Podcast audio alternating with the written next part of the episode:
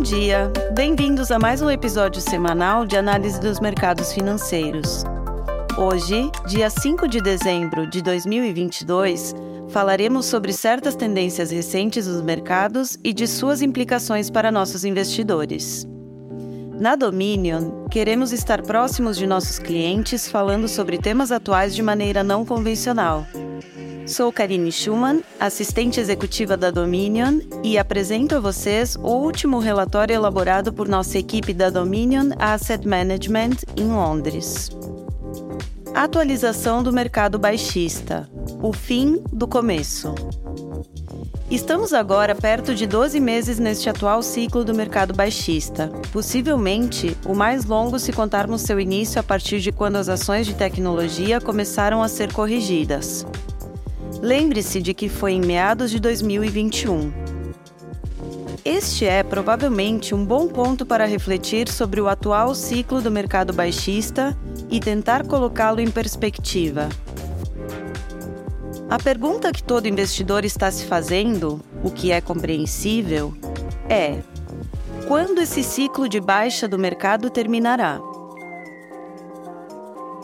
Observar os ciclos anteriores do mercado baixista nos mercados financeiros é útil aqui. Houve 12 grandes ciclos de tendência de baixa do mercado desde o final da Segunda Guerra Mundial.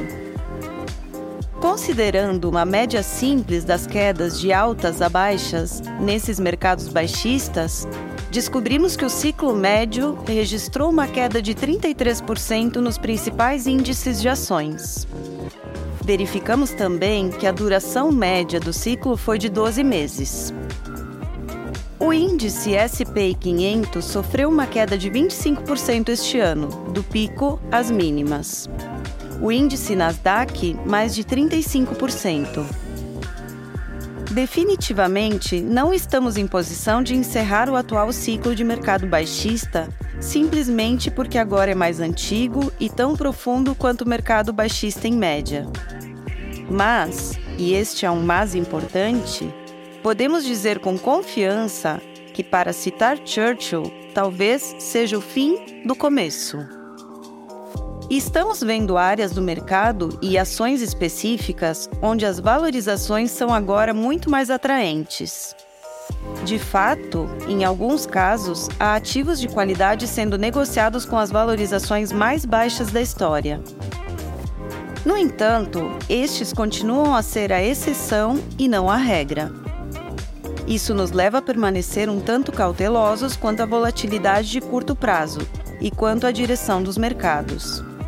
A recuperação atual nos mercados é provavelmente mais um rally do mercado baixista e poderemos ver mais testes de baixas no ano novo.